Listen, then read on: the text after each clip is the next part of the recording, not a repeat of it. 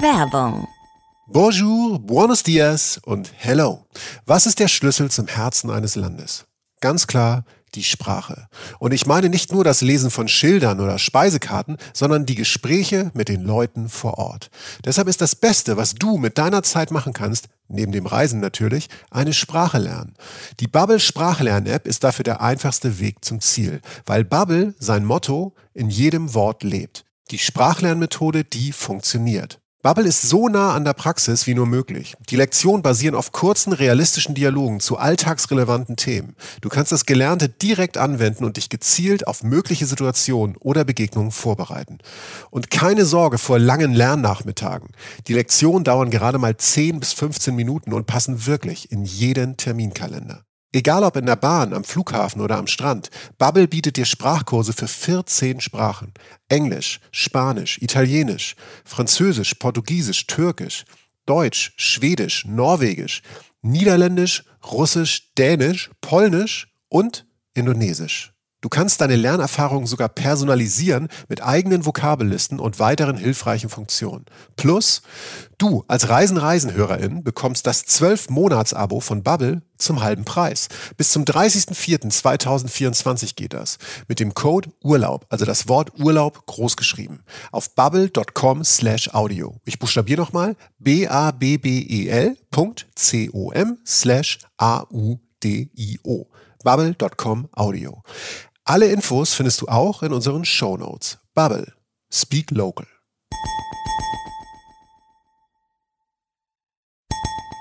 Reisen, Reisen. Geschichten. Mit Jochen Schliemann und Michael Dietz. Meine Damen und Herren, Boys and Girls, das hier ist wieder eine Folge von Reisen, Reisen, der Podcast.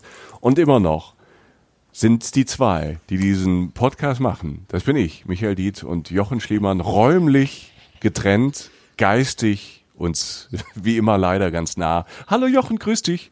Äh, das war ja bisher die größte Unverschämtheit an Begrüßung. Also erstmal, Warum? Nee, ich finde am Anfang allein schon so dieses, da hast du versucht so ein bisschen dramatisch zu klingen, so ey, da bin ich. Ja. Und jetzt auch noch so ein Diss gegen mich. Wie kann man innerhalb von ein paar Sekunden auch zwischenmenschlich zwischen uns beiden so viel wieder aufs Glatteis führen, weißt du? So, also muss ich. Willkommen in meinem Leben. Also wenn ich eine Inselbegabung habe, dann ist es diese. Ja. Also äh, Dramatik aufzubauen, wo gar keine ist und dem einzigen, der sich noch mit mir abgibt, noch eins überzuhauen, äh, in, der, in, der, in der nächsten auch noch, das kann ich. Ja, herzlichen Glückwunsch. Das hast du hiermit bestätigt. Ähm, Richtig. mein Name ist Jochen Stiemann. Ich halte den Laden hier zusammen, ja. Äh, ich, äh, Sorry, dass ich ein bisschen lauter, länger lachen muss. Das ist ganz geil. Ja, also, dass ich mal diese- Auch so organisatorisch, ne? dass ich, dass ich die soziale Kontrolle übernehme, das hätte ich mir jetzt auch nicht, hätte ich jetzt auch nicht gedacht. Aber gut, was soll's.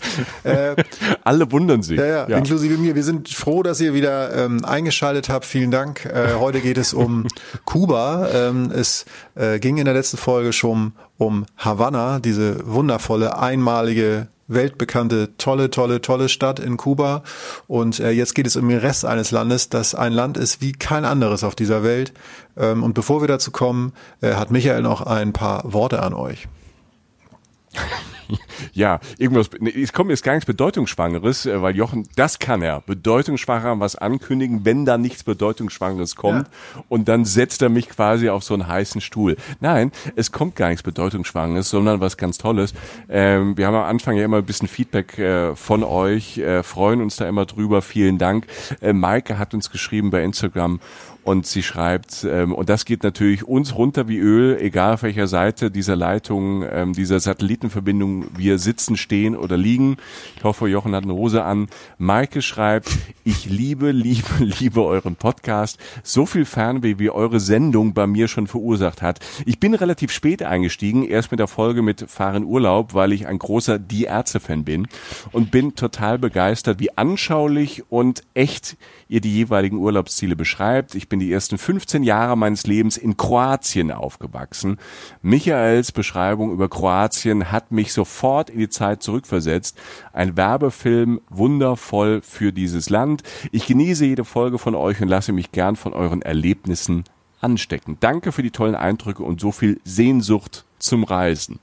Boah, Wundervoll. Maike. Ja, vielen Dank, Maike. Wow.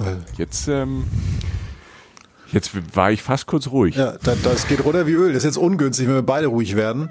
Deshalb sage ich mal was. Wobei, das wünschen sich die meisten Leute wahrscheinlich, dass einfach mal drei Minuten Ruhe ist. Schweigen, schweigen. Ähm, nee, aber das, das ist toll. Schweigen, schweigen, der Podcast. Das finde ich ja, gut. wir machen einfach nichts. Wir ziehen sie aber wöchentlich Veröffentlichung. Hat wahrscheinlich am Ende mehr Zuhörer als äh, Reisen, Reisen. Pass auf. Ja, und die, ich schreibe es schon mal auf. Wahrscheinlich, Patent ist beantragt. Wahrscheinlich sind die Folgen noch länger. weil irgendwie so zwei Stunden schweigen, weil ich noch nicht fertig bin oder so. Äh, kann, kann, ja alles sein. Vielen Dank, Maike. Ich schreibe es tatsächlich auf. Danke, Maike.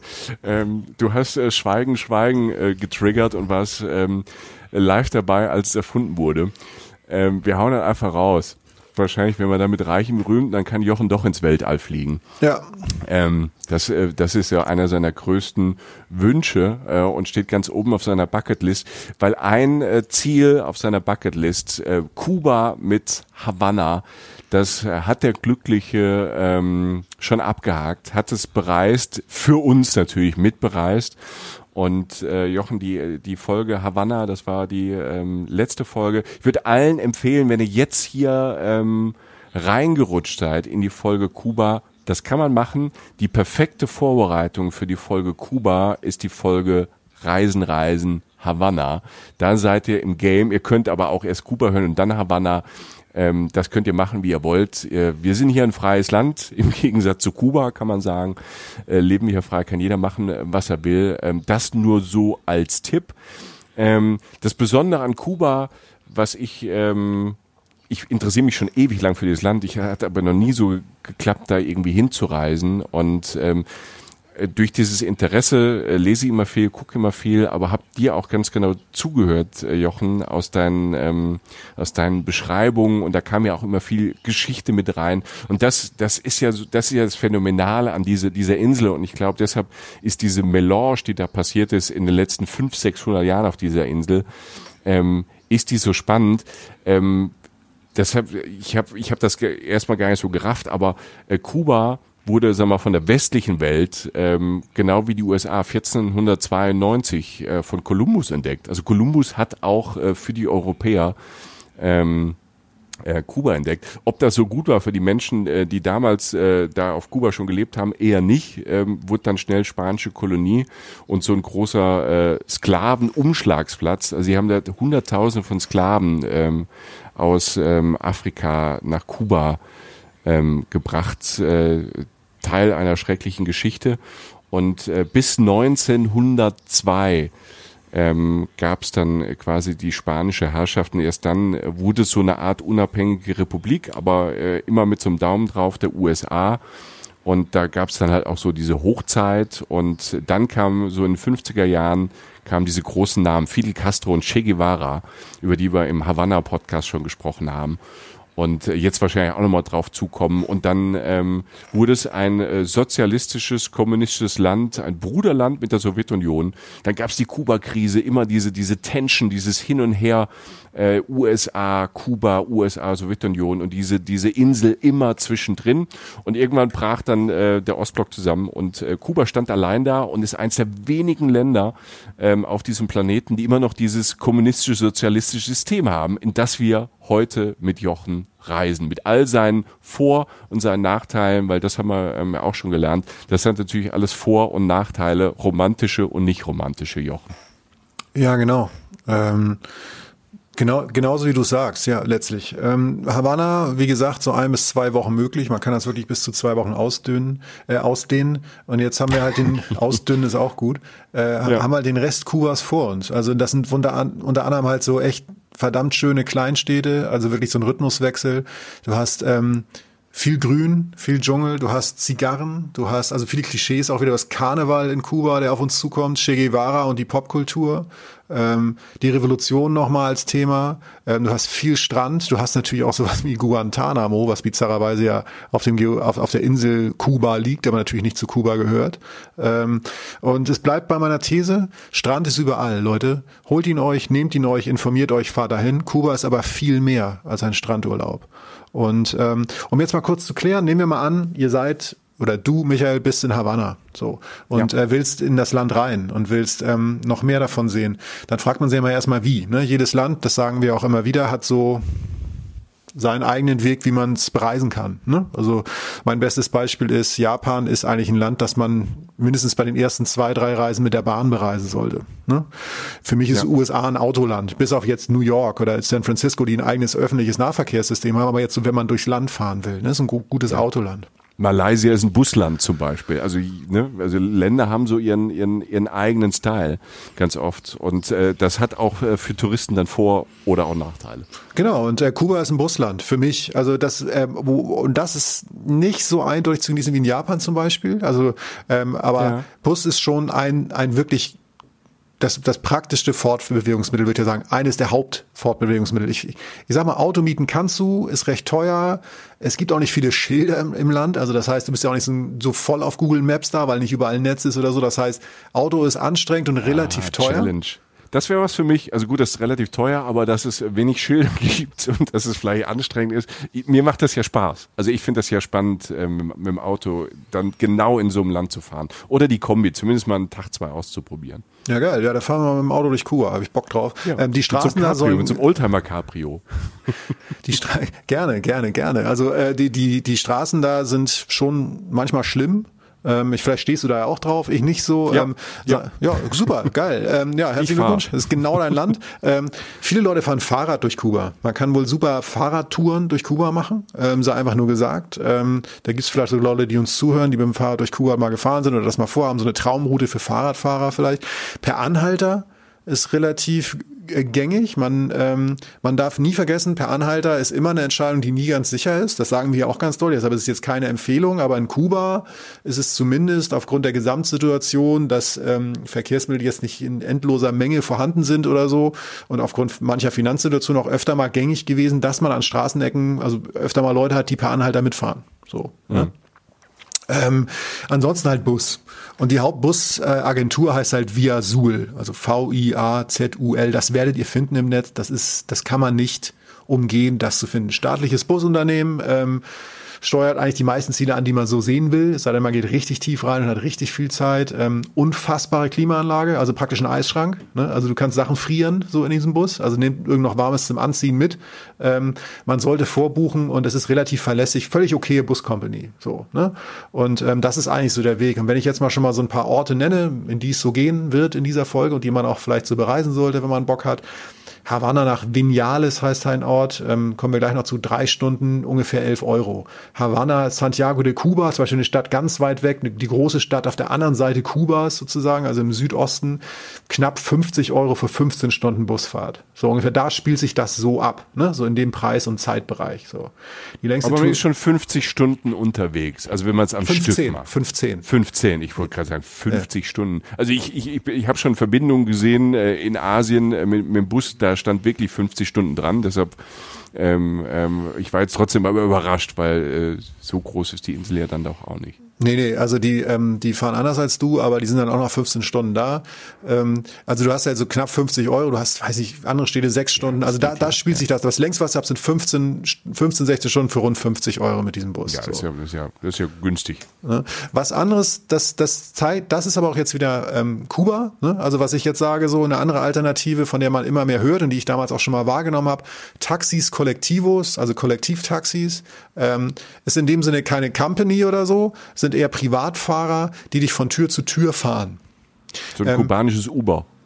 Sozusagen, ja genau. Gab es aber natürlich wieder viel früher. Not macht erfinderisch, hatten wir schon in der letzten Folge. Das System hat sich viel früher gebildet, einfach aufgrund dessen, ähm, dass Leute von Ort zu Ort kommen mussten und der Bedarf bei Touristen auch da war, wenn diese Busse voll waren. Wie komme ich irgendwo hin?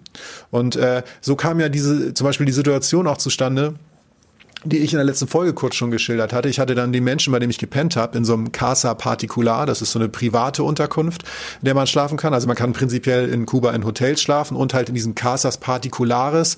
Wenn ihr das eingibt im Netz, werdet ihr es sofort finden. Das ist inzwischen ein kleineres Netzwerk, so ungefähr so wie Airbnb, private Unterkünfte.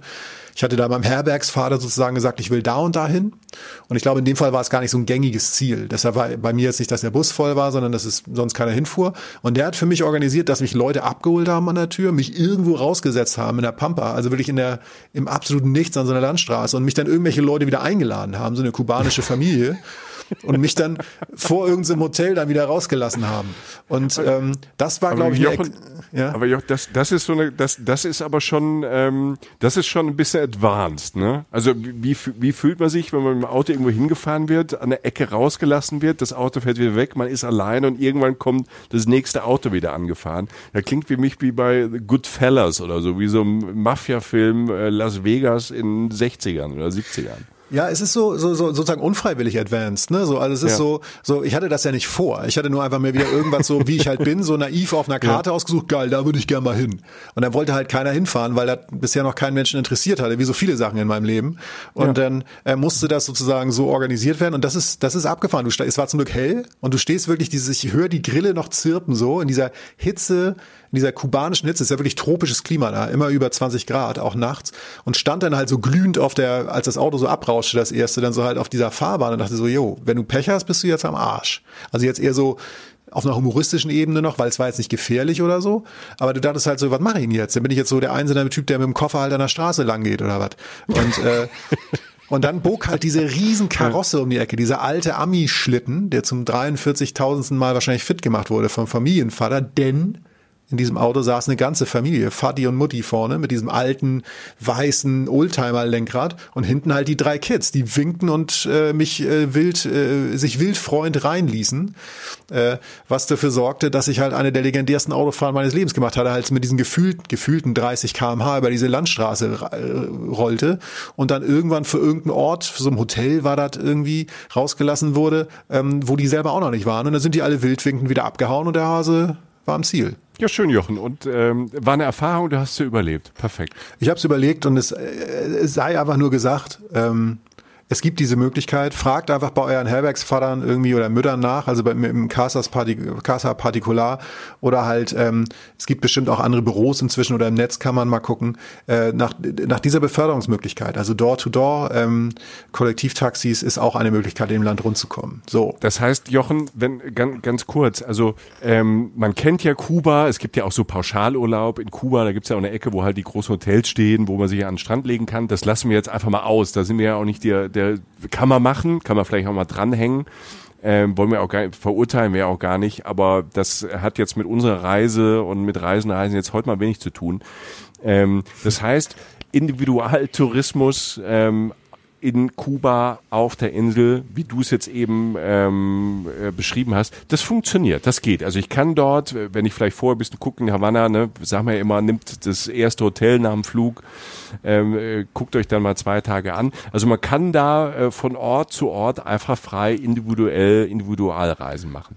Voll, ja. Das, das ist das, das System mit diesen privaten Unterkünften und den Bussen mhm. und so ist nicht zwingend nur darauf ausgelegt, aber es ist möglich. Und äh, witzig, dass du es ansprichst, weil halt dieses, es gibt diesen einen Ort, der dafür steht, für diesen Pauschalkram, dann ist der relativ schnell abgehakt. Und das ist, wie Michael, ja. wie du schon sagtest, es ist überhaupt nicht verurteilt. Wer den Strand braucht oder will und wer den Urlaub auch vom Urlaub wollt, der sollte zum Beispiel halt in diesen Ort fahren. Varadero heißt er. Okay. Ähm, ja. Das ist ein Ort, der einem sehr früh begegnet, wenn man über Kuma was im Netz nachguckt. Ähm, das ist ein extrem langer karibischer Strand, also ein Bilderbuchstrand, auf einer Halbinsel gelegen, aber es ist halt nur Hotel. Ähm, und es ist eine Halbinsel, die damals für mich, als ich da war, ich habe das tatsächlich im Rahmen dieser Uni-Exkursion gemacht. Ich war im Rahmen einer Uni-Exkursion zwei Wochen in Kuba und danach mal zwei Wochen privat habe ich dran gehangen. Wir haben uns das angeguckt aus Tourismus, also, also um zu gucken, wie das funktioniert touristisch. Ich wurde über eine Schranke reingelassen und da war ein Hotelbunker und dann lag man da am schönen Strand und das ist toll, aber das war's. Und äh, mhm. dafür sind wir nicht hier. Da kann man hin. Das ist alles gut. Aber dafür sind wir nicht in diesem Podcast, weil der, das ist jetzt erzählt und jetzt kommen wir lieber auf die Orde, ähm, Stark. die ein bisschen spannender sind, so würde ich mal sagen. Ja. Wo sind wir denn jetzt? In welche Richtung? Wir fahren jetzt mal ähm, Richtung, danke, dass du mich jetzt wieder in die Situation bringst, zu sagen, wir fahren nach rechts. Äh, wir fahren, Scheiße, er hat's gemerkt. ich bin, nein, ich bin, äh, ich bin, äh, ja, wie gesagt, studierter Geograf, deshalb sage ich jetzt, wir fahren nach Osten. So. Und oh. wir fahren nach Trinidad. Mhm. Und Trinidad ist zum Beispiel eins meiner ähm, Lieblingsziele in Kuba gewesen. Trinidad ist eine relativ, ja, ist eine Kleinstadt. Ne? Also es gibt eine, ich glaube, das heißt Provinz Trinidad, die hat ein paar mehr Einwohner, also ein bisschen größeres Gebiet, in der Trinidad liegt.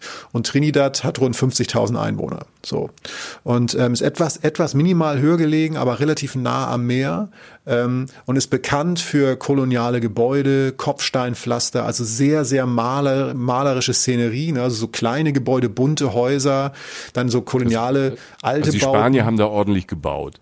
Genau. Und es ist, es ist, es ist pittoresk, es ist schön, es ist beschaulich, es ist wunderbar. So. Und das ist auch wieder eine Stadt, bei der ich sage, ähm, du kannst von da sehr gut Wanderungen machen. Also es ist so eine Stadt, von der du eine Basis, das ist eine Basisstadt, wo du wohnen kannst ein paar Tage, von der du aus organisieren kannst im Umland eine Wanderung, du kannst reiten gehen, du kannst einen Wasserfall sehen, du kannst zu den Stränden in der Umgebung. Ne? Das ist alles äh, von dort aus machbar und du hast dort eine wunderbare Basis, um abends nochmal was essen zu gehen, um durch die Stadt zu laufen, um dich berieseln zu lassen. Einfach ein schöner, kleiner Ort. So. Und äh, in der Mitte dieses Ortes liegt der Plaza Mayor. Ähm, das ist der Platz. Es geht sehr viel um Plätze in kubanischen Städten. Also vieles sammelt sich um, Ste äh, um Plätze, also halt öffentliches Leben und so weiter. Da sind noch mehr dieser kolonialen Bauten. Die wichtigsten schönen Museen der Stadt sind da und so weiter. Und es ist wirklich so, also ich bin, ich bin damals durch Trinidad gelaufen, das war relativ lang. Ich habe mir einfach Zeit gelassen, bin spazieren gegangen und dann gehst du wirklich dann halt an diesem klassischen, an der Szene, an der Szene wieder vorbei, so die du in deinem Kopf vielleicht schon mal als Klischee drin hattest.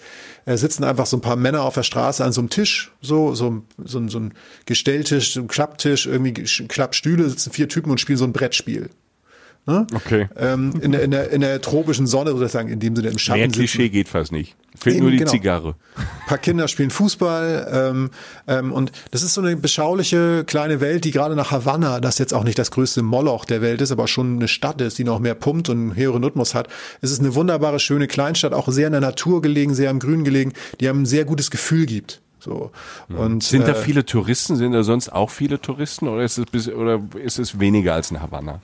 Es ist weniger ähm, weil sich natürlich vieles um Varadero und Havanna rankt ne, in Kuba. Es sind aber auch nicht wenige. Also Trinidad ist schon ein Name. Und da Trinidad jetzt von Havanna mit dem Bus so sechs Stunden weg liegt, ist es auch ein Ziel, das man immer noch mal ansteuern kann, wenn man okay, was anderes ja. sehen will. Aber die Stadt fängt das witzigerweise ganz gut auf. Also du hast nie das Gefühl, dass sie überfüllt ist. Es gibt schon natürlich volle Momente oder so, aber du wirst nicht erdrückt. Also zumindest hatte ich diesen Moment nicht und habe es auch bei den Kollegen, mit denen ich gesprochen habe, die dort auch waren vor sehr kurzer Zeit, habe ich auch nicht gehört, dass die Stadt total, also die, die Stadt hatte immer noch, wir hatten alle diesen Eindruck dieses angenehmen kleinen Ortes, an dem man einfach fahren muss und an dem man sich gut fühlt, bei dem man jetzt aber auch nicht sagt, das ist genau das Ding, von dem du das Foto machen musst, sondern einfach da sein. Du bist da einfach. Und ähm, der Rest passiert. Und das ist so vielleicht so das, was ich von, von, von Trinidad am meisten in Erinnerung habe, ist zum einen so ein Café, in dem ich saß. Ähm, in der Mittagshitze habe ich mich reingesetzt unter so wie gesagt, es ist ja alles sehr schön da, ne? Und äh, alles sehr, sehr, wie sagt man das, alt, pittoresk und so. Und dann saß ich im Schatten so, von so einem Baum und der Schatten und das Licht wechselte sich so ab, so, weißt du, und wanderte so über den Tisch. Also da ist einfach diese wunderbare Mischung aus Schatten und Licht, äh, diese leichte Kühle, die du in der Mittagshitze halt so brauchst. Das war so ein wahnsinnig entspannter, schöner Moment, den ich da haben konnte. Und der andere war noch abgefahrener. Und äh, wie gesagt, ich war ja damals mit dieser Exkursion da von meiner Uni also daher weiß ich noch genau, wann das war. Das war 2005 oder so. Ähm, und ich bin durch diese Stadt abends nochmal gegangen, zurück zu meiner Unterkunft. Und ich ging die, die, die Gebäude da sind nicht hoch, es sind alles sehr, sehr flache Gebäude. Und natürlich, weil es warm ist, sind auch oft die Fenster auf. Und im Fernsehen sprach Fidel Castro. Und weißt wow. du, wenn du dann, ja, wenn du dann ja. durch Kuba gehst, durch Trinidad, auch ein Name, der für mich was bedeutet hat, und, und du hörst halt, Gott weiß, ob es jetzt irgendwie eine Aufzeichnung war oder was auch immer, aber Fidel war ja sehr lange noch am Leben. Er hat ja bis vor ein paar Jahren noch gelebt, obwohl er wirkte wie so ein, wie so ein, eher wie so ein Geschichts, so eine Geschichtsfigur, die schon eigentlich längst tot sein musste, weil die schon so wahnsinnig viel erlebt hat und geleistet hat. Ähm, damals hat er noch gelebt und ich lief an diesen, ich lief durch diese Gasse im Dunkeln. Ich weiß noch ganz genau, wie aus den Fer wie aus einem Fernseher, aus dem offenen Fenster halt eine Rede von Fidel Castro klang. Ich dachte, Alter, jetzt, Ja, der- mehr, der- mehr geht nicht, so, ne? Mehr, mehr geht in dem Der, Moment nicht. der hat bis 2016 gelebt. Keine Ahnung, wie alt er war. Ich glaube, neun, ich glaube, er war irgendwie so um die 90 Jahre muss Fidel Castro alt gewesen sein. Wie hast du das denn, wie hast du das denn so von, ähm, so als kleiner Ausflug äh, von, von, von den Leuten da so erlebt? Ne? Man muss ja immer dazu sagen, man romantisiert Kuba immer so ein bisschen, manchmal auch so fälschlich, wie, Total, weil, ja. weil die Leute nicht frei sind. Wie hast du denn die Leute so in Bezug auf das System, auf Fidel Castro erlebt? Wurde darüber gesprochen oder hat man das ausgelassen? Das kann, ist ja auch manchmal in manchen Ländern so, dass man mit Touris oder mit Ausländern auch nicht spricht, nicht, dass ähm, die auch wieder Ärger bekommen. Also ich hatte das Gefühl, oder es wird auch tatsächlich, ich hatte jetzt nochmal geguckt in Vorbereitung auf diesen, auf diesen Podcast, es wird sogar noch davor gewarnt, dass man mit den Leuten offen halt über politische Situationen und so spricht. Das heißt, du, du sprichst jetzt das eigentliche politische Geschehen eigentlich nicht an. Und es gab dann Situationen, die das mal so ein bisschen berührt haben, aber nicht so richtig tief. In dem Sinne kann ich jetzt nicht viel dazu sagen. Es wurde halt auch relativ viel darauf geachtet, dass das jetzt nicht passiert. Ich glaube, würde ich da jetzt mit jemandem eine halbstündige politische Diskussion auf der Straße geführt haben, da wird wahrscheinlich auch mal jemand sagen, so was macht ihr da eigentlich? Ähm, aber da sind wir wieder genau bei dem Punkt, ne, den wir auch schon in der ersten Folge hatten. Also erstmal waren die Leute alle sehr nett. So, und sehr lebensfroh und waren positive Leute, auch wenn jetzt man jetzt meinen sollte, die sind nicht frei, denen kann es doch nicht gut gehen. Aber wie es so immer ist, die Menschen machen aus dem, was ist, halt irgendwie das Beste. Und äh, den, den Eindruck hatte ich da auf jeden Fall. Und ich habe, weißt du, was dieses System angeht, du sagst es genau so, wie es ist. Ähm, man romantisiert das. Und ähm, man sollte es aber auch nicht alles komplett verteufeln. Ich sage, also doch, man sollte es, weil die Menschen sind nicht frei. So, das, um das, also das haben wir auch schon in der letzten Folge gesagt. Über allem steht, die Menschen, die in Kuba leben, dürfen nicht komplett dahin reisen, wo sie wollen immer oder konkret das machen, was sie wollen immer oder das sagen, was sie wollen immer. Es ist ein Einparteienstaat. Es ist, äh, es ist ein System, in dem man keine Wahl hat, ab einem gewissen Punkt. Und das ist nicht gut. Das ist meine persönliche Meinung. So. Ähm, die wir wahrscheinlich auch teilen. Gut, äh, Reisen, Reise ist ja fast ein Einparteienstaat, aber das ist ein anderes Thema. Nein, äh, Entschuldigung. Äh, War das nein, irgendwie aber, eine Kritik an meiner Präsidentschaft oder was ist los? aber ja genau, aber einfach nur so ein bisschen unterschwellig, ne? Also so unterschwellig, ne? Ja, Leute, ja. das hört ihr jetzt alles nicht, was nach der Aufzeichnung passiert. Meine aber, Leute sind schon unterwegs. Die Schergen holen dich ab. Ja, da hält so ein schwarzer Merser gerade. Na egal. Ähm, Ja. Ist es das neue Mercedes-Modell oder das alte mit den, mit den verdunkelten Scheiben? Äh, du hast, die haben den alten genommen. Auf jeden Fall, ähm, auf jeden Fall ist es so in Kuba, dass, ähm, dass man immer eine gute und eine schlechte Seite hat. Und man darf die andere jeweils nie vergessen.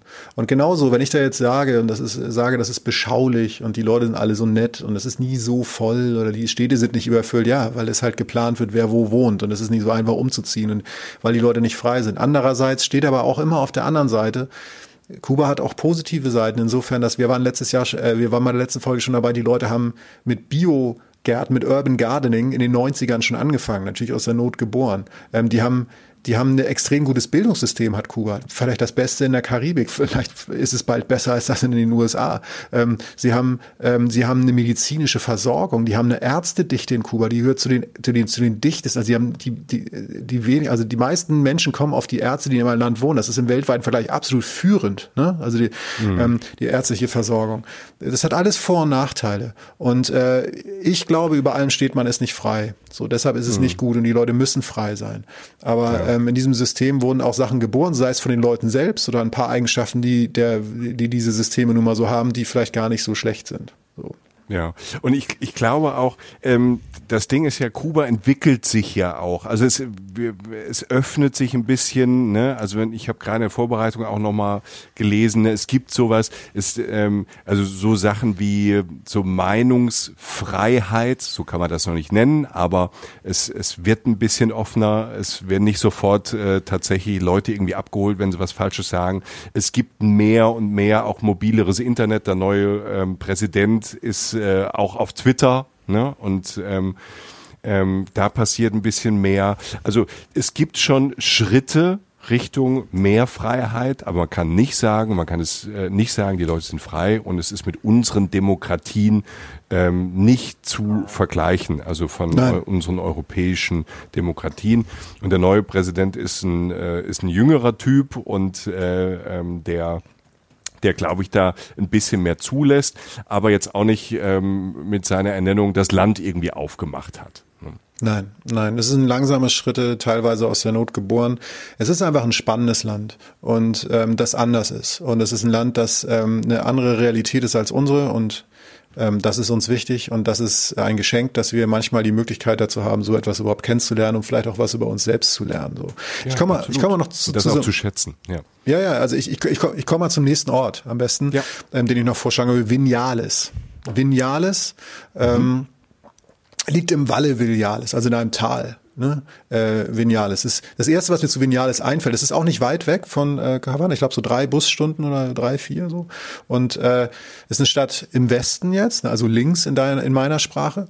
ähm, Ja. Und äh, es, das erste Ort, was mir einfällt, ist Grün Okay. weil es einfach in diesem Tal liegt, in diesem wahnsinnigen grünen Tal, eine der schönsten Landschaften Kubas. Ähm, ähm, drumherum überall grün, du siehst so ein paar Felsen rausragen, das sind so Kalkfelsen aus Kalkstein, daher ist es auch ein äh, Klettermecker, wobei Anführungszeichen Mecker, es ist nicht überall erlaubt, aber ähm, man kann dort super klettern, ich lasse das mal so stehen. Ähm, und, äh, Wir haben also verstanden, Jochen, du hab alter Revolutionär. Ich habe Ja. so Kle- Kletterblocks gesehen, wo ich dachte, naja, wenn es so verboten ist, interessant. Ähm, man kann dort wandern, ich bin dort gewandert, man kann dort reiten, äh, man kann wunderbare, schöne Natursachen machen, dort auf dieser Ecke in Vinales. Ähm, will sagen, auch eine super Abwechslung zur Stadt, ne? drei Stunden von Havanna entfernt, äh, sehr, sehr schöne Landschaft und und das hat mich damals tatsächlich dahin getrieben. Ich bin ja auch so ein Klischee-Abhaker. Äh, Die Region ist der größte Tabakproduzent äh, in Kuba und ist weltberühmt auch für den Tabak, der dort produziert wird. Denn jetzt sind wir bei einem der vollen Klischees dieses Landes. Zigarren. Ähm, Michael, ich rauche nicht, das weißt du. Ähm, Ja. Also aber- so, aber so, aber, aber hast du mal so da Tabak probiert? Hast du das Ja. mal probiert, da zu rauchen? Ja, ja, ja, auf jeden Fall. Also es ist ja bei mir ist ja auch so, ich war irgendwann mal auch in so einer Whiskyfabrik, ich wollte sofort saufen. Ne? Ähm, das hat dann aber auch nur bis zum ersten Schluck angehalten. So, weil ich irgendwie, also weißt du, du kriegst, du wirst ja, ja so ran, du wirst ja, du hast ja so Bock nach solchen Be- Werksbesichtigungen, ne? Also du, du, Ja. du ich habe ja so Das Bock. ist ich ja will- auch der Trick. Genau. Und ich falle jedes Mal wieder gern drauf rein. Alter, hier in Bonn ist das Haribo-Werk, Alter. Ja? Wir Wenn sind alle zwei Wochen. Alle zwei Wochen fährst du schon mit der S-Bahn hin wahrscheinlich. Ne? So sieht's aus. Eine Runde Batman spielen, ja, da so Batman ist eine andere Geschichte. Ähm, und äh, dann kaufe ich mir irgendwie Haribo. Auf jeden Fall ähm, Werksbesichtigung in Kuba äh, war zumindest damals und wird natürlich jetzt auch noch zum Teil ander, äh, äh, total anders sein. Ich sag dazu, da ich Teil ähm, dieser dieser Uni-Exkursion war, das, das, tatsächlich haben wir uns die Zigarrenfabrik deswegen angeschaut. Ähm, das war jetzt kein Touri-Ereignis, was ich jetzt schilder, sondern das war wirklich so. Das war nämlich so, dass diese, ähm, dass der Tabak geerntet wird in diesem Tal und dass ähm, dass du in diese Fabrik reinkommst, das war wirklich einfach eine Halle, ein größerer Raum, einstöckig halt in diesem Tal. Und es war wirklich dieser feuchte, würzige, süßliche Geruch einer Zigarre, den ich sehr mag, tatsächlich, den ich immer mochte. Ähm, äh, dieser ganz spezielle Zigarrengeruch lag schon in der Luft und es war eine absolut klassische Produktion. Also du, du kannst dir wirklich vorstellen, so ein, so ein, so ein Raum mit so einem gegossenen Betonboden, äh, so ein bisschen mit rotem Staub bedeckt von der Erde und sonst relativ flach. Hinten noch irgendwie so ein Revolutionsspruch wieder, ne? Von, von diese klassische ähm, äh, Ästhetik, ne? Der, der, der Che Guevara und Fidel Castro halt Regierung sozusagen, also mit, weiß nicht, ein Revolutionsspruch oder halt eine Flagge noch. Davor an so Einzeltischen, Holztische, ganz alte Tische, wie so ganz alte Schulpulte unserer Omas oder so, ähm, saßen so Frauen, die dann halt diese getrockneten Tabakblätter, die inzwischen schon braun dann war, halt gerollt haben zu Zigarren. Und es war wirklich wie eine Zeitreise. Also ich, ich stand da und es war total spannend und, äh, und auch zu sehen, wie die arbeiten. Und das war, wie gesagt, das war keine Veranstaltung für mich. Das war jetzt nicht so, dass da hinten irgendwie eine Maschine war, die das alle selbst gemacht hat und vorne wurden noch drei Girls hingesetzt, die das dann irgendwie kurz abgefaltet haben, damit ich mein Foto machen kann, sondern das war die Realität. Okay. Und ähm, das war das war toll und ich habe mir natürlich dann äh, Zigarren auch gekauft, später allerdings in Kuba, dann irgendwann am Ende wieder in, in Havanna, was aber auch schon wieder eine schöne Sache war, weil ich habe mir natürlich Cohibas gekauft. Ne? Also das ist das eine sind die der, besten?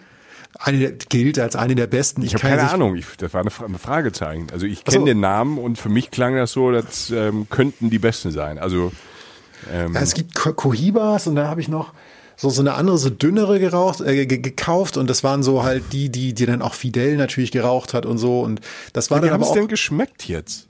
ich fand's cool. Also es ist so, das ist ja so eine Abendaufgabe. Du rauchst sie ja eh, so wie ich das verstanden habe, nicht auf Lunge, sondern du puffst da so mit rum und hast dann eher so ein, wie so Stricken. Weißt du, du hast einfach so eine Zigarre da liegen den ganzen Tag und kaust darauf rum und äh, ziehst da Wie so ein ist bisschen. das denn dann aber für, für jemanden, der normal nicht raucht? Ne? Also ähm, keine, keine Zigaretten, kein Tabak ähm, und sonst natürlich auch nichts.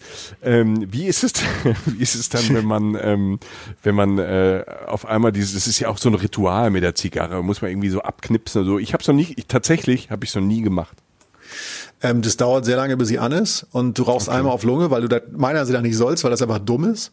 Ähm, und Ja. deshalb ist es eher so Puffen und so, eine, so, ein, so ein Ding, an das man sich gewöhnen kann. ist halt einfach so ein, eher so ein Lifestyle-Produkte, so habe ich es halt irgendwie erlebt. Und, Und schmeckt ähm, das wirklich im Mund? Also ist das so ein starker würziger Geschmack oder nach was sch- schmeckt sch- das? Schwerer, süßer, würziger Geschmack. So. Okay. Äh, wie gesagt, ich habe jetzt nicht, ich rauche jetzt nicht jeden Tag Zigarre so seitdem. Also ich, ich bin wieder von losgekommen sozusagen.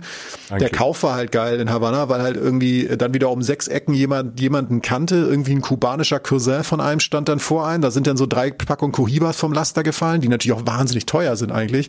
Und dann haben wir die halt da gekauft. Das waren aber auch wirklich echte. Da haben wir uns, es war total aufregend. Weißt du, da hast du so auf dem Schwarzmarkt noch so heimlich noch so eine Packung Cohibas gekauft. Total abgefahren. ne? Okay, spannend. Wir gibt- sind aber immer noch im, äh, im Land in äh, Vinales, ne?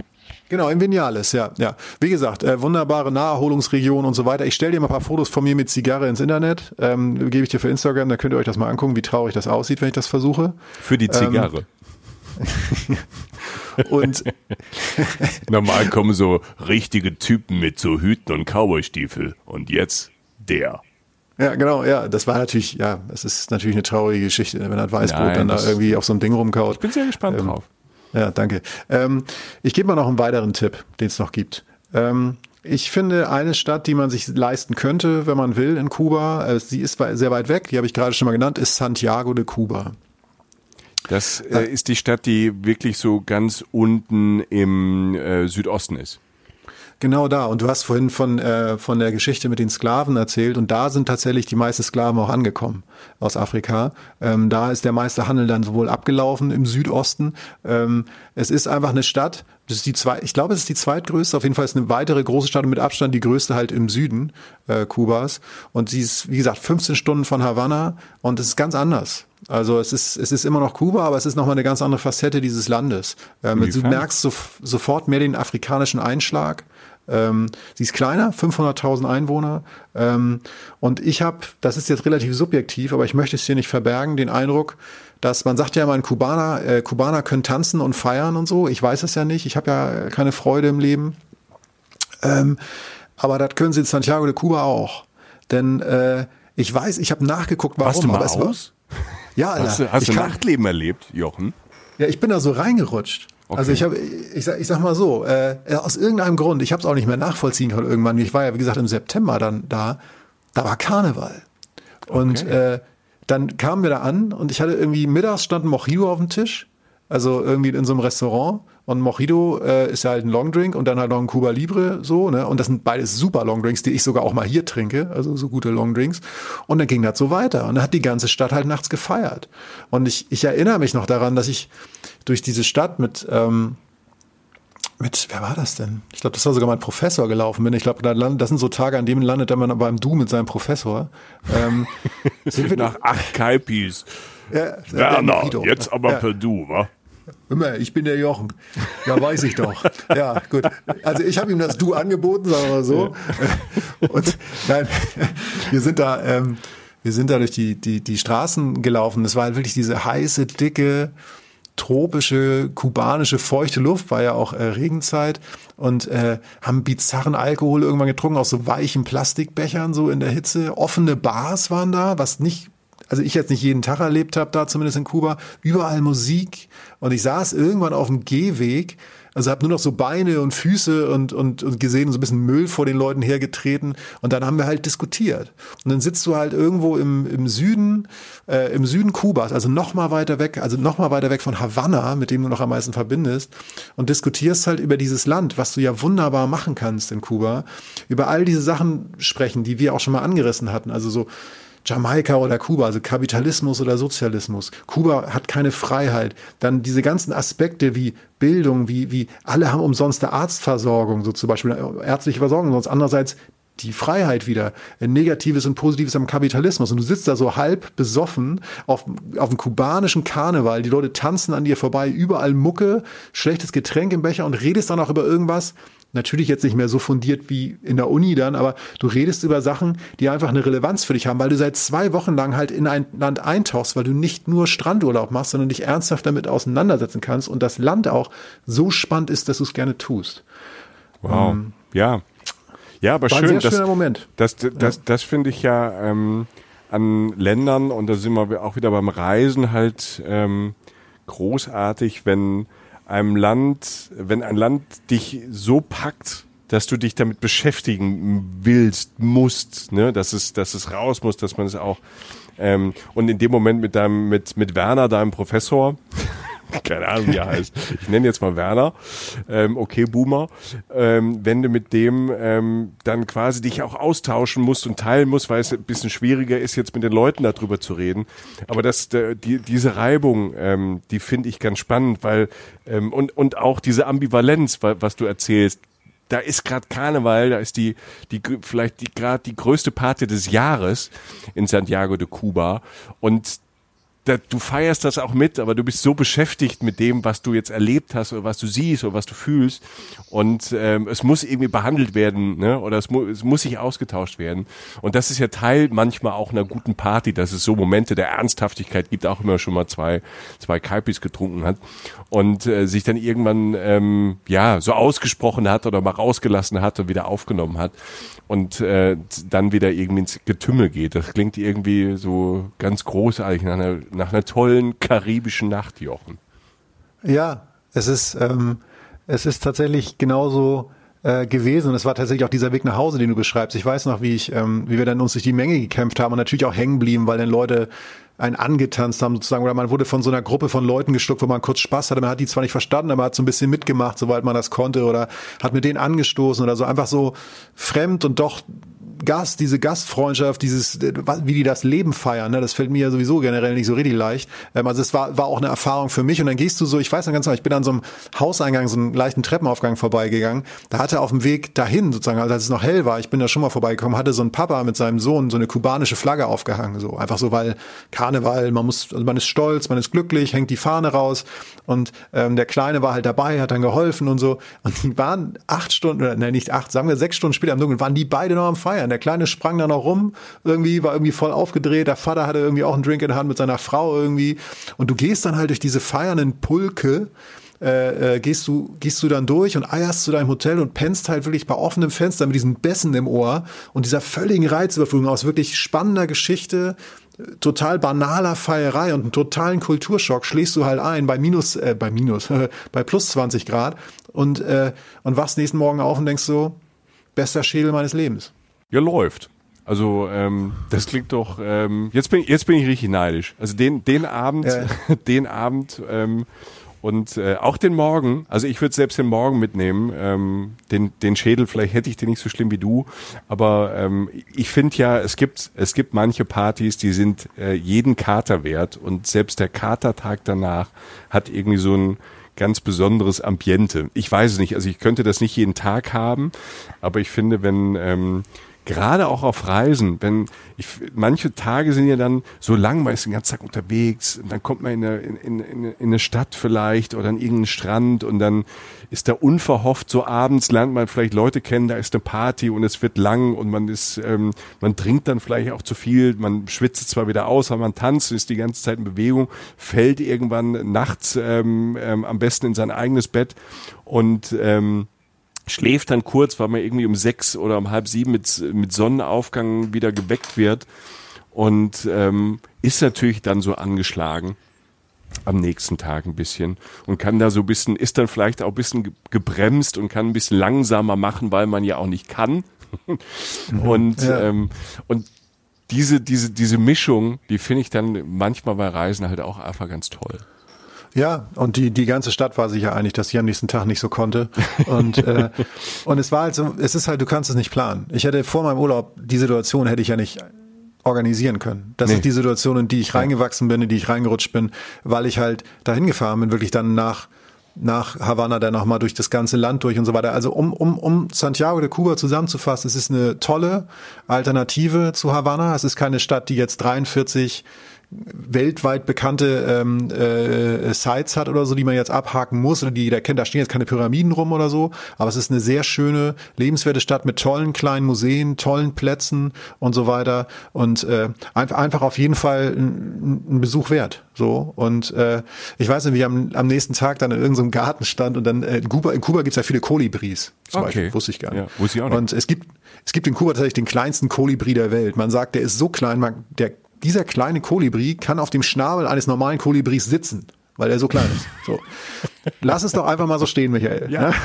Und ich, Ja, wie gesagt, der, der, der Arm war lange. So, ja? Und, äh, und äh, den habe ich natürlich nicht gesehen, den kleinen, aber den normal großen. Und wenn so ein Kolibri dann so an so einer, mit so einem leicht krummen Schnabel halt so vor dir flattert, die stehen ja in der Luft, machen dieses ne, dieses, dieses, Dieses dieses Geräusch. Geräusch, das so, dieses, dieses fast, das ist fast ein Ton, aber so schnell, wie so ein Ventilator, der, wo du denkst, das ist eine Scheibe, aber es sind ja nur drei Dinger, die sich schnell drehen und so, funktioniert das beim Sound beim Kolibri. Ich stand relativ lange vor diesem Kolibri und er vor mir, er guckt allerdings eher eine Blüte an als mich. Ähm, das, es gibt Kolibri- Kolibris auch außerhalb Santiago de Cubas, aber ich fand es einfach schön. So, ähm, das wollte ich noch sagen. Da Äh, musstest du jetzt kurz durch, Michael. Ja, nee, ich finde, ich, ich bin ja immer ähm, Kolibri, das äh, finde ich eine Überraschung, habe ich auch noch nicht gesehen. Ähm, was, was, was ist denn sonst mit, äh, ganz kurz, du bist ja über die Insel gefahren, äh, was ist sonst so mit Wildlife und Tieren? Jetzt mal außerhalb von, außerhalb des Meeres. Gibt's da noch irgendwas Besonderes, was man unbedingt angucken muss oder wurde gesagt, uh, das gibt's hier? Ich weiß es gar nicht. Ich habe einige, ähm, ich weiß, dass ähm, was diese Kletterleute, die ich auch getroffen habe, meinte, man kann auch deshalb so gut klettern, weil es nicht so viel giftige Tiere gibt. Also es ist jetzt nicht so ein Ding wie in Australien, wo aus jeder Ecke dann irgendwie eine Schlange kommt, die dein Leben beendet oder so. Ja, was auch immer ein bisschen übertrieben ist. Also ich, äh, Ja, gut, aber es also gibt es alles, aber man, man stirbt ja nicht sofort. Also, Also man greift jetzt nicht jeden Tag in ein Nest von Taranteln, wenn man jetzt morgens mit dem falschen Fuß aufsteht oder so. Ähm, nee, für mich war Kuba eher eine äh, kulturelle Erfahrung tatsächlich. Okay, ja. ja. Ähm, ich habe ich habe bei vielen tatsächlich, ich habe fast überall gab es immer die Option Wasserfall zu sehen und es war kein weltberühmter. Du bist immer durch einen, mit einem kleinen Weg, Fußweg oder was auch immer, bist du irgendwann mit ein paar Umwegen bist du zum Wasserfall gekommen, wo vielleicht ein paar kubanische Familien waren, aber du hast immer irgendwas gefunden. Ähm, es waren immer so kleine schöne Sachen, die ich immer so naturmäßig gesehen Ja. habe. Ähm, ich äh, würde aber jetzt dich noch äh, mit einer Sache noch kurz behelligen, die du auf dem Rückweg, wenn du in Santiago de Cuba warst, auf dem Weg nach Havanna noch erledigt haben solltest. Das geht auch tatsächlich Jochen, deshalb entführ schnell. mich noch, entführ mich noch. Ich, ich kann noch, entführ mich noch an einen zauberhaften Ort, der mir diesen Äh. Tag und Abend noch versüßt. Er ist, er ist, ähm, ist er zauberhaft? Ich überlege gerade. Es ist auf jeden Fall ein Ort, der, der für mich, der für mich sein musste. Äh, Santa Clara heißt er so. Und äh, Santa Clara, da werden jetzt auch immer mehr Busse fahren da jetzt auch hin und so aus sehr gutem Grund oder beziehungsweise aus sehr gutem touristischen Grund sozusagen. Santa Clara ist, ähm, da ist das Mausoleum von Che Guevara. Ah, okay. Ja. Und äh, das ist da, weil da seine eine seiner größten Schlachten war, die er gewonnen hat. Das war eine der Schlachten, die er gewonnen hat, ähm, äh, die dazu wirklich geführt haben, dass letztlich dann Fidel und er nach Havanna einziehen konnten und gesagt haben, die Revolution wurde gewonnen. Und äh, einer der Grundsteine nach, Jahr, nach Monaten, ich glaube sogar seit Jahr, nach Jahren der Schlachten, war, war halt wirklich diese, die, diese Geschichte bei Santa Clara. Und deshalb wurde er, nachdem er, Che ist ja in Bolivien gestorben eigentlich, aber der wurde dann nochmal nach Kuba überführt. Also Kuba hat ihn sozusagen bekommen und hat ihn dann mit allen Ehren äh, äh, nochmal äh, gefeiert und hat ihn in diesem Mausoleum sozusagen aufgebahrt. So.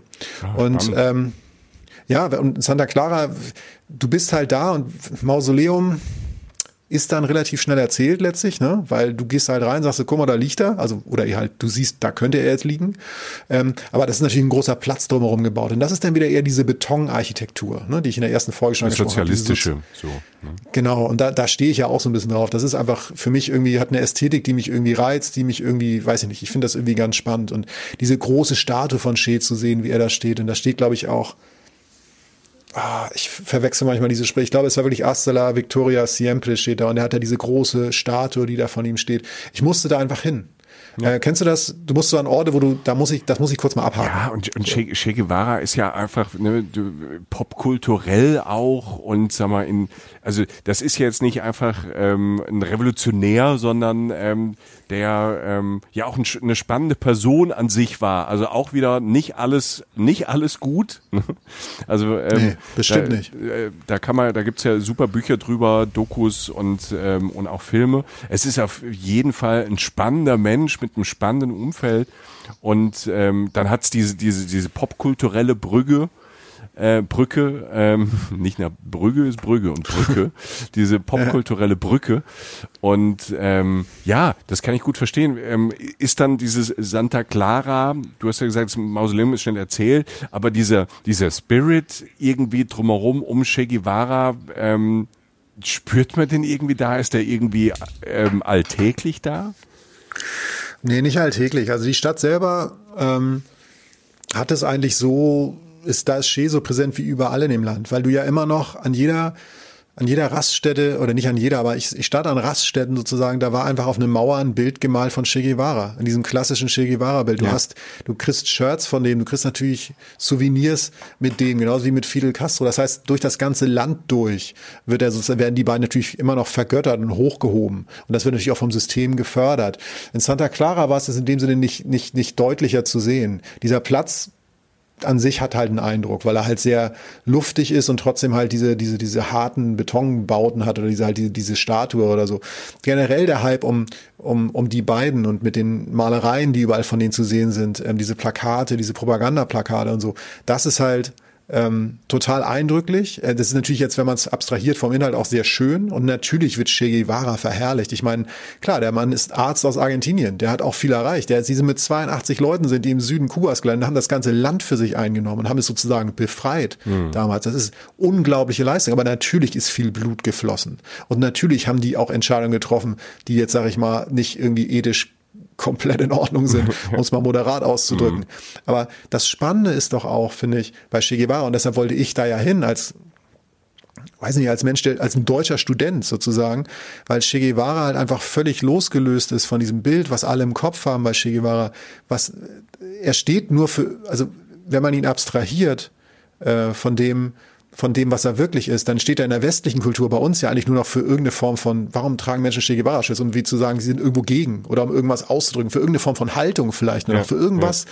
Es gibt ja sogar, es gibt ja Bilder von, von, von Nazis, also von Neonazis oder so, die Che Guevara-Shirts tragen, weil die, die verstehen natürlich nicht, wer das ist, die haben auch, die können wahrscheinlich Kuba nicht mal schreiben, ja, ähm, aber das sind, der, der, überall, wo Leute irgendwie Proteste ausüben wollen oder irgendeine Haltung zeigen wollen, taucht auch immer mal wieder dieses Bild auf, natürlich hauptsächlich in guten Kontext, ich habe viele Bands, die ich kenne, die, die, die eher, die eher meiner politischen Gesinnung sind als jetzt sowas, wie ich das gerade genannt habe. Da taucht er auch oft auf. Aber er taucht auch in völlig absurden Situationen auf, weil dieses Gesicht und dieses Foto wurde bei einer Kundgebung in Havanna mal von einem Fotografen gemacht. Dieses eine Bild, was um die Welt ging und immer ja. noch benutzt wird. Er steht ja schon viel, viel mehr, als er eigentlich ist, obwohl diese bewegte Geschichte auch schon hinter ihm liegt. Also an diesem Platz kam für mich persönlich viel zusammen und er war schnell erlebt, aber es war schön, das mal zu haben. Weißt du? Ja, das, das, das kann ich gut verstehen. Und ähm, ja. ja. Und dann, ist und dann fährst du irgendwann zurück nach Havanna und bist äh, begeistert von einem wundervollen Land und äh, von, von, von Tropen, von, von Sozialismus unter Palmen, von ganz vielen tollen Menschen, von viel Partyfeiereien, von Kleinstädten, von irgendwelchen Bauern, die mit Eseln übers Kopfsteinpflaster laufen. Es ist keine Puri-Show von, von Beschaulichkeit, von, von, von, von Wasserfällen, von Stränden und so und hast einfach ein Land gesehen, das sich immer weiter und schneller verändern wird und das nie wieder so sein wird wie heute, aber auch nie wieder so wie morgen und dem wahnsinnig viel passiert und gehst mit deinem Urlaub oder einer Reise nach Hause, die dir viel mehr gibt als nur Schönheit, sondern auch eine Tiefe. Ach, ach fein. Ähm, na, es klingt, klingt super spannend. Ich kann noch als Add-on für das modernere Kuba und wie es entwickelt noch, noch so einen Tipp geben. Und zwar eine, eine Dokumentation, eine Musikdokumentation ähm, mhm. die ich gesehen habe. Die ist von 2015, 2016. Also die ist erschienen 2016, ähm, spielt aber 2015. Und zwar, und jetzt kommt's, es hat auch mit Musik zu tun. Die kriegt man mit Che Guevara aber jetzt eigentlich gar nicht mal so zusammen. Und zwar den Rolling Stones. die, die, okay. die Rolling Stones haben äh, 2015 ähm, eine Tour durch Südamerika gemacht Ähm, und ich habe das eigentlich nur so zufällig mitbekommen, weil die Doku heißt Ole, Ole, Ole, A Trip Across Latin America. Ich fand den Namen so bescheuert. also einfach Ole, Ole, Ole, A Trip Across Latin America, The Rolling Stones. Ich fand das so bescheuert. Äh, ich mag die Stones, äh, finde deren Geschichte auch äh, witzig und dachte, okay, ich, ähm, ich sepp da mal rein und bin tatsächlich die äh, Stunde 45 Minuten ähm, da hängen geblieben, weil die Stones halt tatsächlich eine Tour machen durch Südamerika, was sie in ihrer Hochzeit in 60er, 70ern ja gar nicht machen konnten, weil da so viel, ähm, sie konnten mal in Argentinien mal zwischendrin mal spielen, glaube ich, und in, und in Brasilien. Aber sonst waren ja ganz viele Diktaturen und Argentinien ja auch als, und dann gab es den Krieg zwischen Argentinien und Großbritannien und die Rolling Stones als Briten konnten da eh nicht mehr hin. Ähm, aber da wurde ganz viel über Subkulturen gesprochen, halt in Südamerika und auch vor allem die Rolinga, das sind so südamerikanische Rolling Stones Fans, super spannende Doku. Und ähm, es ist natürlich viel, viel Konzertfilm, man, ähm, man merkt, dass Mick Jagger und Keith Richards auch Reisende sind. Also ganz viele tolle Zitate übers Reisen, übers Entdecken, über in so Ländern sein und ähm, das ist schon mal spannend. Aber was mit Kuba halt zu tun hat, ist, dass der zweite Strang dieser, dieser Dokumentation damit zu tun hat, dass sie halt ein Jahr lang versuchen, das erste Rolling Stones Konzert in Havanna zu machen. Und oh. ähm, es gab ein, ein Free Concert for Havana. Und diese Organisation, das hinzukriegen mit so einem kommunistisch-sozialistischen Staat 2015, ähm, das, das ist wirklich sehr, sehr spannend. Und ich kann spoilern, ähm, weil es ja schon ein bisschen her ist. Es hat dann am Ende geklappt, aber es war halt so verrückt, weil das, die Stones hatten so ein Händchen dafür, das da jetzt zu versuchen und zu machen ähm, ähm, in Havanna. Ähm, das war viel genau in die Zeit rein, als ähm, so Annäherung zwischen, zwischen Kuba und den USA gab mit äh, Obama und die, die Stones quasi am 21. März spielen wollten und Obama da aber auch kam. Und dann haben sie dieses Konzert in, das war eh so kompliziert mit diesem, diesem kommunistischen System, dann vier Tage das alles zu verschieben. Dann wollte aber der Papst auch 2015 dahin kommen. Das, das heißt, die Rolling Stones, der Papst und Obama ähm, waren im Hin und Her streiten, wann an diesen fünf Tagen im März wer wie wo auftritt. Und so ein Land wie Kuba kann halt nicht auf einmal einen amerikanischen Präsidenten, einer der größten Rock'n'Roll-Bands der Welt und noch ähm, von dem katholischen Verein der Chef, äh, den Papst hier für Sicherheit, Organisation, Demonstrationen, alles Mögliche. Ähm, aber irgendwie hat es dann doch geklappt und die haben irgendwie in diesen fünf Tagen waren die alle drei hintereinander dort und die Stones haben da ein Riesenkonzert gespielt. Und dann ist es dann doch wieder verrückt, dass so eine kommunistisch-sozialistische Gesellschaft keine Ahnung, ob da 100.000 Leute waren, die alle Lieder mitsingen konnten. Und ähm, ne, diese Freiheit und der Rock'n'Roll in so einem popkulturellen, eher Che Guevara-Land, karibischen Land, diese, diese Welten, die da aufeinander geprallt sind. Also es ist eine ganz tolle Doku, wo man auch über Kuba oder Südamerika nochmal ganz viel mitnimmt und äh, ich auch nochmal ganz viel gelernt habe auf verschiedenen Ebenen. Also das ähm, kann ich so als, als Begleit, wenn man unseren Podcast jetzt gehört hat, als Begleitmaterial kann man die Rolling Stones. Ole, ole, ole. A Trip Across Latin America. Das kann man nur empfehlen. Gibt's im Streamingdiensten. Und ähm, ja, das wollte ich noch anbringen. Cool. Und ich habe noch eine gro ich habe noch zwei große Fragen rein organisatorisch am Schluss. Jochen. Und Michael, ja? Michael, ich muss noch eins sagen, nur als Beleg dafür, wie spannend dieses Land ist. Ne? Ja, ja, absolut. Ähm, wir haben vergessen, über Essen zu reden. Was finde ich für was? alle Leute, Hab die tatsächlich uns vergessen? Hören, ja. ja. Die Leute, die die Leute, die uns hören, wissen, was das bedeutet. Ach, du äh, äh, ich erzähle das mit zwei Stichworten, weil ja. das ist wirklich schnell erzählt. Kuba ist jetzt nicht der kulinarische Höhenflug. Okay. Es zwei Tipps für euch Leute da draußen. Erstens, esst im Casa Particular in der privaten Unterkunft, fragt, ob es da Essen gibt. Ja. Und zweitens, wenn ihr äh, wenn ihr anders essen geht, fragt nach Paladares oder gebt das mal im Netz ein. Paladares, das sind private Restaurants. Die Leute, äh, teilweise können euch Leute im Wohnzimmer und so bewirten kubanische Küche, Kontakt zu Leuten, beste Art und Weise dort essen zu gehen. Paladares ist ein guter Weg in Kuba zu essen oder im Casa Particular. Und äh, es gibt kein McDonalds, kein Starbucks, finde ich persönlich sehr gut. Und äh, es gibt noch knusprige Kochbananen, die heißen Tostones. Das war's schon. Zack. Einmal so schnell übers Essen und wir werden nie, gab's noch nie. wir werden nie erfahren, ob es sowas wie die vierte Mahlzeit auf Kuba gibt. Das bleibt einfach jetzt einfach mal ein Geheimnis. Ähm, vielleicht fährt einer von uns ja irgendwann noch mal hin. Was ich aber noch wissen möchte, jetzt zum Schluss, Reisezeit, weil es gibt ja in der Karibik auch sowas wie eine ähm, ähm, Hurricane-Saison und auch so ein bisschen Regenzeit, was wir ja nicht so schlimm finden. Aber wann fährt man da am besten hin? Ähm, ja, also aber Verweis aufs Netz, gucken, wann Regenzeit ist und wann nicht. Wir sind ja äh, der Meinung, dass man in Regenzeiten auch oft sehr gut noch wegfahren kann. Guckt halt auf die Hurricane-Saison. Hurricane-Saison mhm. heißt nicht, dass jedes Jahr ein Hurricane kommt, aber wenn er kommt, dann knallt's richtig. Und ja. äh, wenn du das Pech hast und der zieht über dich rüber und du bist in Kuba, einem Land, wo nicht alles so fest befestigt ist wie von mir aus in Japan oder so, dann ist halt doof. Und äh, die Hurricane-Saison ist, glaube ich, immer so Spätsommer, Frühherbst oder so, aber guckt ja, es euch einfach im Netz Oktober, an. Ja. Regenzeiten muss niemanden komplett abhalten, aber Hurricane-Saison sollte noch ein besonderes Auge bekommen, wobei Kubaner damit relativ routiniert umgehen, das habe ich selbst gesehen, aber wenn es einen richtig trifft, dann ist halt doof. Regenzeit hat ja meist den Vorteil, dass es ähm, zum Reisen ähm, ähm, günstiger ist und ja. ähm, es regt dann manchmal nur eine Stunde, zwei am Tag äh, und ähm, es sind äh, meist weniger Touristen da. Eigentlich sind die Regenzeiten, die ja durch äh, den Klimawandel sich eh manchmal komplett verschoben haben. Das, das merkt man an so Zeiten dann wirklich. Ähm, genau, sind äh, ich überlege gerade, deshalb komme ich so in Stottern, was ich jetzt noch wollte. Ah, ich wollte, weil ich auch sagte, in Regenzeiten ist es meist ein bisschen günstiger. Ähm, wenn man da zwei, drei Wochen unterwegs ist, ähm, wie teuer ist das? Kuba. Es ist nicht so billig wie jetzt die billigste Ecke in Südostasien. Ähm, okay. Sie sind natürlich mit dem touristischen, mit der touristischen Währung ähm, sind sie auch auf dich eingestellt. Das heißt, die werden schon dafür sorgen, dass es nicht total billig ist. Und wie gesagt, wenn du mal die Buspreise so nimmst, so 11 Euro für drei Stunden Fernbusfahrt, da kommst du dann so ungefähr raus. Ähm, ich, bei mir persönlich ist es jetzt zu lange her, um genaue Angaben mhm. zu machen. Ja. Es ist jetzt nicht der, der billigste Urlaub der Welt, aber auch nicht der teuerste. Und ich glaube, das ist halt, weil Kuba für Individualtouristen immer Möglichkeiten bereithält, ähm, kann man sich das einigermaßen gut einrichten. Es wird aber jetzt kein, kein, ja, es wird, der Urlaub wird ja nicht umsonst hinterhergeschmissen. Ich glaube, es ist halt letztlich wert und du hast auch eine Chance, den Leuten da selbst was zu geben. Und das finde ich wichtig. Und ich will jetzt hin.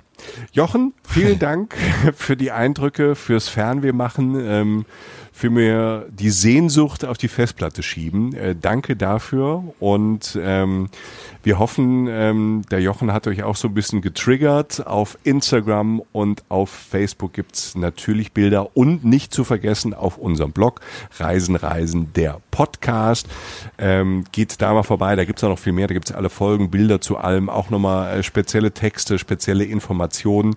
Ähm, das nicht zu vergessen, also als Add-on unser Blog Reisen, Reisen der Podcast, Instagram, Facebook, ähm, bei iTunes kann man gerne ähm, ja, ein paar Sterne hinterlassen. Da freuen wir uns sehr.